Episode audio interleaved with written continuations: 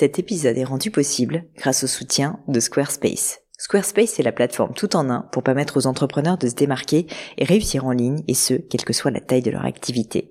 Pourquoi est-ce que j'ai choisi Squarespace comme sponsor du podcast? D'abord parce que je sais qu'ici vous êtes très nombreux à entreprendre, avoir un podcast ou un projet qui nécessite d'être valorisé sur un site web. Et que Squarespace propose des outils vraiment simples d'utilisation pour avoir un site beau, propre et efficace en un minimum de temps. Quelques exemples de fonctionnalités, des templates de sites web personnalisables et adaptatifs pour créer des sites beaux et design en un temps record, l'outil email, le nerf de la guerre pour développer votre activité et communiquer avec vos clients, ou encore leur outil SEO intégré pour émerger sur Google sans être un produit métier. Alors si vous voulez donner à votre business toutes les chances de se développer, je ne peux que vous recommander d'aller sur le site squarespace.com. En plus, Squarespace vous offre moins 10% sur votre première commande de site web ou de domaine avec le code Pauline. N'hésitez pas et rendez-vous sur squarespace.com, code Pauline.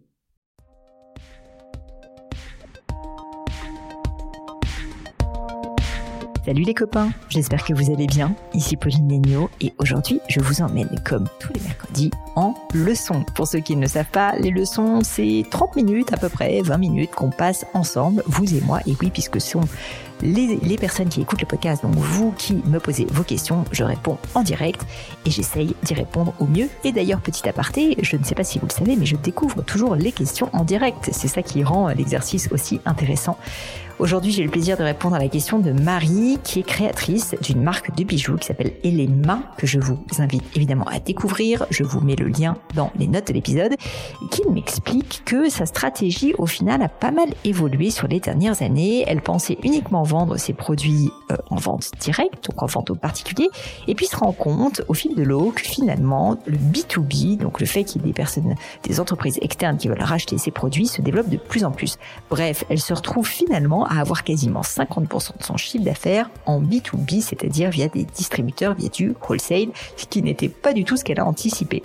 Elle se pose donc la question suivante, comment réussir à faire la part des choses, quel choix faire entre le B2B et le B2C Est-ce qu'elle doit entièrement laisser tomber le B2B, qui pourtant lui rapporte du chiffre d'affaires, ou au contraire, doit-elle aller à fond dessus ou essayer de faire les deux? En même temps. J'ai essayé de répondre au mieux à cette question avec Marie, en lui parlant notamment de comment réussir à bien déléguer ce sujet. Et j'espère évidemment de tout cœur que cette réponse la satisfera et vous sera utile aussi aux plus nombreux d'entre vous. Mais je ne vous en dis pas plus et laisse place à cette nouvelle leçon. Salut Marie Bonjour Bienvenue sur cette leçon, ravie de t'accueillir en ce lundi. Marie, est-ce que si tu peux, euh, eh bien, tu peux commencer par te présenter et puis ensuite me dire quelle est ta question pour moi. Avec plaisir. Alors, je m'appelle Marie, j'ai 31 ans et je vis à Marseille. J'ai créé mon entreprise il y a trois ans maintenant euh, mais vraiment, j'ai commencé du, du début, du, du, bas, et puis ça a grossi petit à petit.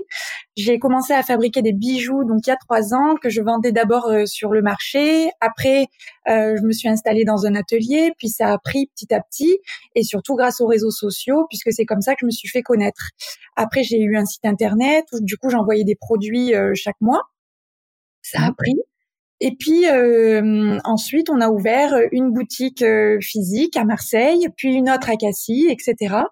Et à côté de ça, en fait, il s'est développé une activité, mais dans laquelle je m'attendais pas du tout, euh, et c'était pas du tout ma stratégie euh, de départ.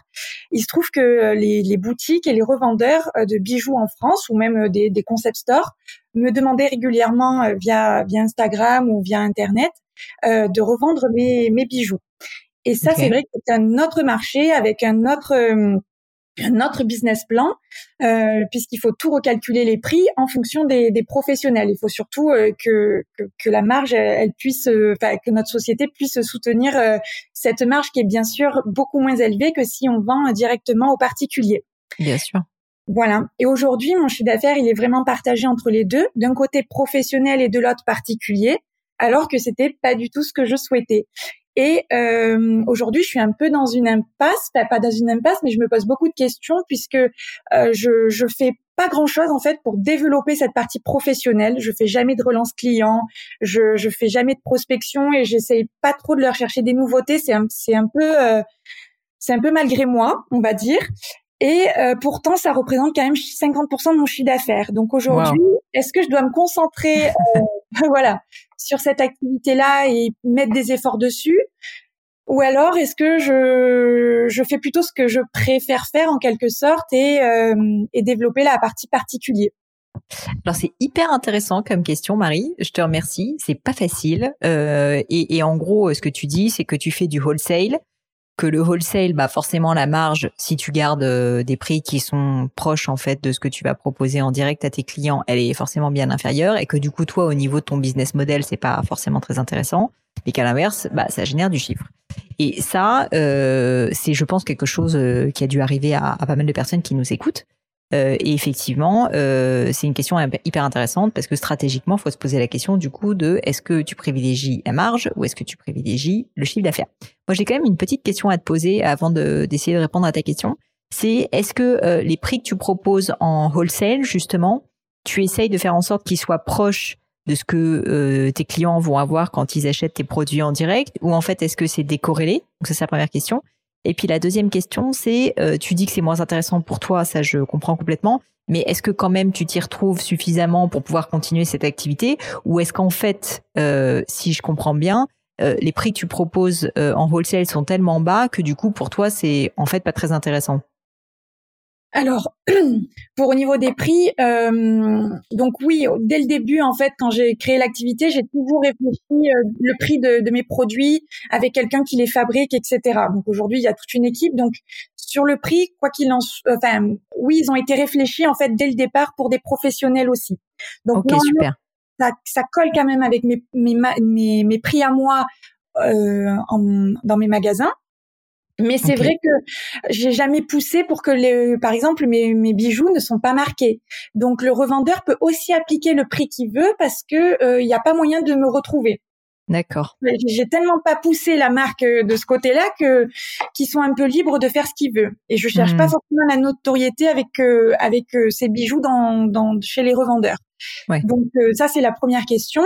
Euh, et la deuxième, donc euh, c'était par rapport à est-ce que je m'y retrouve quand même? Donc oui, il n'y a pas de problème, on, on s'y retrouve. Effectivement, la marge est moins élevée et c'est quand même beaucoup de travail pour une marge moins élevée, mais euh, c'est aussi ce qui fait tourner puisque régulièrement il y a, y a au moins quelques commandes minimum euh, chaque mois de professionnels qui nous assurent un peu du travail aussi tous les mois. Exactement. voilà, c'est ça aussi, c'est que ça fait travailler mes équipes toute l'année. Euh, certes, il y a des pics euh, début d'année où on va plus fabriquer et ensuite, il y a des périodes plus creuses, mais euh, ça permet quand même d'avoir au minimum des commandes professionnelles à envoyer chaque mois à des boutiques. Mm. Ok. Et dernière question à ce moment-là, euh, sur sur euh, le sujet des prix, etc. Euh, je trouve ça euh, plutôt intéressant en fait d'allier les deux parce que comme tu le disais, bon bah ça te fait du chiffre d'affaires, ça te permet de travailler ton équipe et en parallèle de ça, tu peux essayer de développer ta marque. Si je comprends bien, la problématique principale que tu as, c'est qu'en fait au final tu te retrouves à plus travailler pour cette partie-là et avoir du chiffre d'affaires sur cette partie-là et du coup avoir moins de temps à consacrer à la création de ta marque, c'est ça? Exactement, c'est-à-dire que moi je me régale tellement à la développer. Là, on a ouvert, on a ouvert une concession à Rennes, donc euh, voilà, moi je me, je, je, me régale dans la partie développement de, de la marque Elema, mais euh, moins sur le développement des revendeurs. Mais c'est vrai que ça me prend aujourd'hui ben, forcément hein, euh, beaucoup de temps de facturer, de, de m'occuper. Enfin, après, c'est des process et c'est beaucoup d'administratif. Ouais, bien sûr. Voilà, je peux se poser la question de déléguer aussi cette partie-là alors que c'est moi qui l'a gérée depuis le début. Bah, c'est exactement ce que j'allais te dire, c'est que j'ai le sentiment quand même que la partie euh, là euh, que, que, que, tu as avec euh, ces avec ces clients professionnels, en fait, c'est un chiffre d'affaires qui serait quand même dommage de perdre aujourd'hui. Peut-être qu'un jour, ta stratégie, ça peut être de passer 100% en B2C, c'est-à-dire de parler qu'à des clients directs. Mais disons que dans un premier temps, c'est quand même un bon pied à l'étrier. Ça te permet en fait bah, de sécuriser des ventes tous les mois. Et j'entends bien que c'est du temps euh, que tu consacres pas à, à, ton développement pardon de ta marque personnelle, mais par contre, euh, c'est quand même du chiffre d'affaires. Donc la question pour moi, c'est est-ce qu'une solution intéressante, ça serait pas de continuer dans un premier temps à avoir les deux en parallèle mais que euh, tu vois, tu ne te consacres absolument pas à la partie euh, commerciale euh, B2B. Par contre, que tu arrives à former quelqu'un dans ton équipe, voire à recruter quelqu'un qui soit entièrement dédié à ça, et donc en fait dont le job, ce soit de gérer justement les commandes, l'administratif, la facturation, les problèmes de SAV, enfin tous les problèmes qui sont normaux en fait quand on gère euh, euh, tu vois du commerce B2B et que toi tu te concentres finalement sur à la fois ce qui t'éclate et probablement là où tu as le plus de valeur ajoutée parce que je suis pas sûre que la gestion des factures en fait B2B ce soit là où tu as le plus de valeur ajoutée en tant que fondatrice. C'est plutôt en fait sur OK c'est quoi la prochaine étape pour ma marque? Comment est-ce que je la développe? C'est quoi les concessions que je vais ouvrir? C'est quoi les nouveaux produits qu'on va faire? Et donc cette partie plus créative plus business probablement en fait il faut que tu la gardes toi ça, c'est un, une problématique intéressante, c'est qu'en fait, se dire, il faut pas forcément arrêter de faire les choses, mais parfois, il faut juste apprendre à les déléguer et à se concentrer là où nous, on a une valeur ajoutée qui est unique, si tu veux. Et en l'occurrence, je suis à peu près sûre que la partie B2B, euh, d'après ce que tu me dis, c'est pas en fait ton cœur de valeur ajoutée, c'est pas ce que tu aimes faire, ça te tombe dessus, tant mieux, tu vois, et autant le garder. Mais par contre, t'es pas obligé de le faire toi. Donc c'est peut-être ça la solution, je ne sais pas si tu as quelqu'un dans ton équipe aujourd'hui qui t'aide ou qui pourrait t'aider. Tu penses qu'il y a le potentiel de le faire sur ce sujet? Oui, oui, c'est possible. J'ai quelqu'un avec moi qui travaille depuis le début, euh, donc ça fait faire trois ans qu'elle travaille avec moi. Elle est tout à fait capable de, de gérer aussi cette partie-là, mais c'est vrai qu'elle était plutôt côté fabrication. Maintenant, ça peut être d'autres euh, d'autres compétences à, à, à travailler chez elle, effectivement. Ton, ton travail à toi d'entrepreneur, du coup, ça va être en fait de réfléchir à l'organisation de ton business. Et je pense que dans un premier temps, t'es pas obligé de te dire non, mais en fait, je vais me concentrer uniquement sur ma marque et du coup, je coupe euh, cette vache à lait, quoi, si je puis dire, euh, qui m'apporte du chiffre d'affaires quand même confortable et euh, si ça se trouve, qui sera un business qui va durer très longtemps et qui continuera à t'apporter avec beaucoup de régularité, qui est quand même quelque chose aussi d'assez appréciable, du chiffre d'affaires. Donc en fait, ton, ton, ton travail une fois de plus d'entrepreneur, c'est de réfléchir à la stratégie, de se dire j'accepte encore pendant un certain nombre d'années d'avoir ces deux lignes de revenus en parallèle. Seulement, je sais que ma valeur ajoutée à moi, elle est sur le développement de ma marque. Et par contre, il faut juste que le reste tourne en mon absence. Et donc, il faut non seulement que je forme une personne, mais il faut en fait que je crée certainement une structure ou un processus pour qu'en fait tout ce que je faisais avant, cette autre personne, ben sache le faire. Donc typiquement, il va falloir que tu réfléchisses, que tu prennes un petit peu de temps à, à, structurer, tu vois, ce que tu faisais certainement de manière assez spontanée, c'est-à-dire comment est-ce qu'en fait euh, je réponds euh, aux mails, euh, tu vois, des personnes qui me font des demandes entrantes. Euh, c'est quoi les tarifs de prix que je leur propose, jusqu'à quelle marge de négociation est-ce que je peux aller, euh, je sais pas les temps de fabrication, il faut que ça soit temps. Enfin, en gros que tu crées si tu veux un cadre de telle sorte que la personne qui va te remplacer sur ce sujet ait quasiment tous les éléments en main. Il va quand même y avoir une formation en plus, mais qu'elle ait quasiment tous les éléments en main, de telle sorte que assez rapidement, si tu veux, c'est comme si tu, tu l'avais fait toi, tu vois ce que je veux dire? Parce que si tu lui, tu réfléchis toi profondément à à chaque fois que je fais euh, ces deals, qu'est-ce qui se passe et quelles sont, si tu veux, les choses à faire, les choses à ne pas faire. Il euh, y a aucune raison que la personne que tu vas former, si en plus elle connaît déjà ta boîte euh, et que vous entendez bien, qu'elle ne soit pas capable de le faire. Parce que ça a l'air d'être quand même plutôt des choses redondantes, avec avec en fait un, une, marge d'innovation qui est relativement faible. Et donc, si tu veux, cette personne-là, il n'y a aucune raison qu'elle n'arrive pas à le faire euh, hyper bien, voire certainement mieux que toi, parce qu'elle y consacrera plus de temps. C'est ça. Ben, c'est comme au départ, quand j'ai dû passer le cap, en fait, de, de, de déléguer la partie fabrication que j'avais faite moi-même. Ça a été un gros cap à passer. Mais une fois que je l'ai passé, ben, j'avais plus ce temps de fabrication dans mon temps de travail. Et du coup, c'est comme ça que j'ai pu développer euh, tout ce qui, tout le chiffre d'affaires à côté. Donc là, c'est un peu aussi ce second cap que j'ai l'impression qu'il faut que je passe, puisque c'est vrai que depuis le début, euh, je l'ai pas dit, mais j'ai quand même deux commerciales multimarques qui me qui me recrutent des boutiques. Okay. Et, euh, et c'est vrai que ça, ben, comme elle m'avait contacté euh, moi au départ, ben, c'est moi qui est, je suis la seule personne de mon entreprise à avoir le contact avec elle. Et c'est vrai que c'est un peu dur à, à lâcher. Mais, mais bon, si, si ça s'explique, je suis sûre que qu'elles peuvent comprendre aussi qu'une autre personne va prendre le relais autre que moi. Et j'espère qu'elles vont euh, continuer à, à, promouvoir ma marque, même si c'est pas avec moi qu'elles échangent. Voilà. Bah, je pense, je pense qu'il faut que tu réfléchisses à la transition, tu vois, et que tu le fasses. Peut-être que tu organises, je sais pas, une rencontre, un déjeuner. Euh, quelque chose, tu vois, pour justement donner toutes ces chances aussi à la personne que tu vas mettre à ta place sur ce sujet. C'est vrai que c'est toujours, les gens ont toujours plutôt envie de traiter avec le fondateur, c'est normal. Mais il y a une réalité, c'est que si tu veux que ton entreprise se développe, tu vas pas pouvoir répondre à toutes les questions de tout le monde. Tu vois, c'est comme au début de Gemio, bah c'est moi qui gérais le service client. Et oui, les gens, je pense, préféraient quand c'est moi qui répondais personnellement, tu vois, euh, à leurs commandes. Mais il y a un moment donné où en fait, si je veux pouvoir euh, faire en sorte qu'on ait plus de clients et répondre à tout le monde, bah, je vais pas pouvoir le faire moi-même. Et donc, on a été obligé euh, de faire comme ça. Pareil pour Instagram. Au début de Gemio, c'est moi qui répondais à tout, et puis ensuite, au bout d'un moment, maintenant, c'est plus moi. Ça ne veut pas dire qu'en fait, il faut que tu ne délègues pas en toute conscience, en faisant en sorte que la personne qui va le faire à ta place le ferait comme tu l'aurais fait. Ça, c'est important. Mais pour autant, tu n'es pas obligé de le faire physiquement toi-même. Non seulement tu n'es pas obligé, mais tu as même un devoir en tant qu'entrepreneur d'apprendre à déléguer. Toi, ton rôle d'entrepreneur, si tu veux, c'est plutôt d'aller réfléchir à la stratégie, bien sûr, et de réfléchir, c'est quoi les prochaines étapes, c'est quoi le développement. Donc en fait, tu es toujours dans l'après, tu es toujours dans le futur. Dès que tu commences à avoir des choses qui tournent d'une certaine manière, qui deviennent très répétitives, et je dis pas ça de manière dévalorisante pour ensuite tes employés, mais ça veut dire qu'en fait, tu n'as plus de valeur ajoutée à le faire toi. Dès lors qu'il y a un processus qui peut être construit, ton job à toi d'entrepreneur, c'est de l'identifier, de te dire, OK, du coup, c'est ça le processus, la manière dont moi je le ferai, c'est comme ça, de transmettre cette information et cette façon de faire à la personne de ton équipe qui convient, voire à en recruter une, pour que tu puisses te concentrer bah, encore à l'étape d'après, c'est-à-dire euh, au développement de ta marque, l'ouverture de boutique, etc., etc. Il faut jamais que tu t'enfermes, tu vois, dans euh, en fait une des tâches qui sont des tâches extrêmement répétitives parce qu'en fait du coup bah, c'est une fois de plus du temps que tu ne vas pas consacrer au développement de ton entreprise et en tant qu'entrepreneur et, et, en fait fondatrice bah, ton rôle c'est plutôt ça tu vois et c'est ça, quand en fait je fais de la facturation ou que que je transforme juste la commande en, facture et que je l'envoie au client, ben ça j'ai j'ai l'impression d'avoir un peu la tête dedans, alors qu'il faut plutôt que j'ai du recul et que je j'analyse ou que j'anticipe.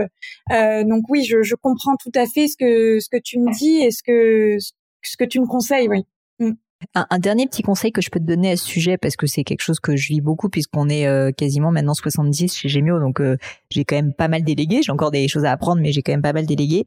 Une erreur fréquente qu'on fait, je te le dis, j'essaie de, de, te le dire à toi, mais évidemment à toutes les personnes qui nous écoutent, c'est qu'en fait, une fois que tu as identifié que en fait cette tâche-là, tu l'as déléguée, donc par exemple la facturation, très souvent le réflexe humain de l'entrepreneur, c'est de se dire, OK, je trouve la bonne personne, je la forme un peu, et ensuite je lui passe, et d'une certaine manière, on s'en lave un peu les mains après. C'est-à-dire qu'on laisse la personne le faire en se disant, je le délègue, c'est délégué, c'est pris en compte, maintenant je peux me consacrer à autre chose.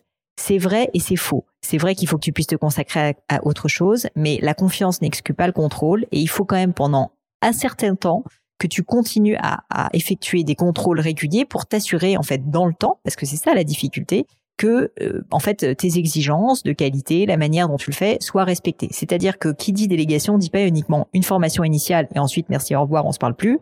C'est formation initiale, tu fais en sorte que la personne a bien compris et ensuite assez régulièrement tu t'assures, si tu veux, que la, la, manière dont la personne euh, exécute euh, bah, ce que tu faisais précédemment continue à être conforme à ce que tu aurais fait, ou en tout cas que ça te satisfait la manière dont elle le fait. Parce que très souvent, quand on délègue, ensuite, je te dis, on est tellement content d'avoir délégué quelque chose, bah, qu'en fait, d'une certaine manière, on fait un peu, tu vois, euh, l'autruche, on met la tête dans le sable et puis on espère que ça va bien se passer. Non, en fait, ton rôle d'entrepreneur, c'est de t'assurer que ça va bien se passer. C'est pas d'espérer que ça va bien se passer. Et donc pour ça, bah, il faut quand même que tu effectues un contrôle régulier il y a des chances qu'en fait ça se passe très bien et tant mieux, tu n'auras pas grand-chose à faire. Mais en général, si tu veux, avec le temps, ce que tu as appris à la personne au début pendant une formation initiale, bah en fait euh, va euh, potentiellement un petit peu changer et du coup il faudra si tu veux euh, remettre les choses, tu vois, recadrer un petit peu.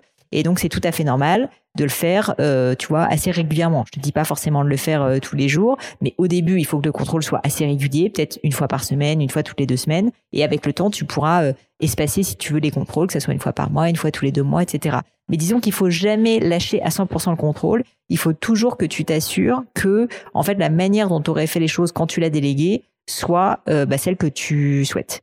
Et ensuite, tout ça est en, en cascade parce que, bah, bien sûr, par exemple, si ton entreprise se développe, cette personne-là peut-être un jour va recruter quelqu'un pour qu'elle-même elle la forme et tu pas besoin toi d'aller regarder en bas potentiellement, mais il faudra que tu t'assures quand même que ça continue si tu veux à tourner comme tu le souhaites. Donc ce que je veux dire c'est qu'il faut plus que tu fasses les choses toi-même, mais il faut que tu t'assures que la manière de faire correspond à ce que tu aurais souhaité.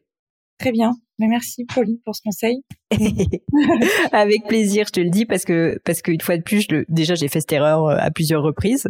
Et puis je l'ai énormément aussi observé autour de moi, même au sein des managers de mon équipe, tu vois, de se dire qu'ils sont tellement contents en fait de réussir à déléguer parce que c'est vrai que c'est un soulagement, surtout quand la personne elle performe bien, qu'elle y arrive bien il faut pas quand même oublier que bah, le temps forcément fait que de temps en temps on oublie, tu vois, certaines choses, que on oublie quel était le cadre, on oublie quelle était la stratégie, et que en fait la personne va commencer à mettre sa patte sur euh, ce qu'elle euh, faisait. Peut-être que c'est très bien et qu'il faut qu'elle le fasse comme ça, mais peut-être pas. Et il faut juste que tu t'en assures.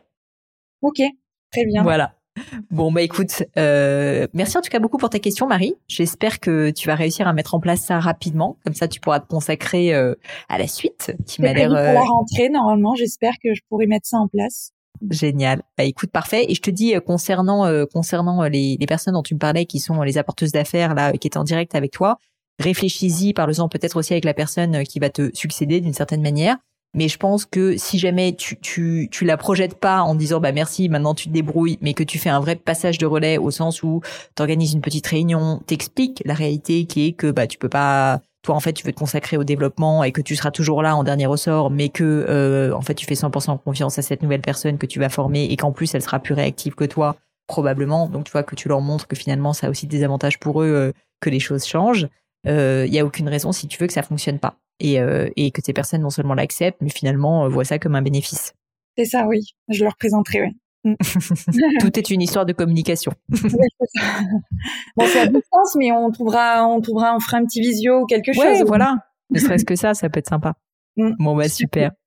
Bah Marie, merci mille fois euh, pour ton temps. Juste pour euh, nous rappeler quel est le nom de ta marque euh, et où est-ce qu'on peut la trouver, est-ce que tu peux nous en dire à nouveau deux mots, s'il te plaît? Ah. Le nom de la marque, c'est Elema. C'est tout simplement le, le, mix de deux prénoms, Hélène et Marie. Comme ça, voilà, ça fait un mémo technique. Et donc, sur Instagram, ça porte exactement le même nom, Elema, et le site internet aussi, elema.fr. Génial. Et eh ben, je vais y jeter un coup d'œil, en tout cas. Je te remercie mille fois, Marie, pour ton temps et, pour cette euh, belle question. Et puis, je te souhaite bien sûr tout le succès du monde pour cette, euh, cette jolie entreprise et, et voilà, et euh, ces belles étapes que tu es en train de franchir. Très bien. Merci beaucoup, en tout cas. Au revoir, Marie. Au revoir.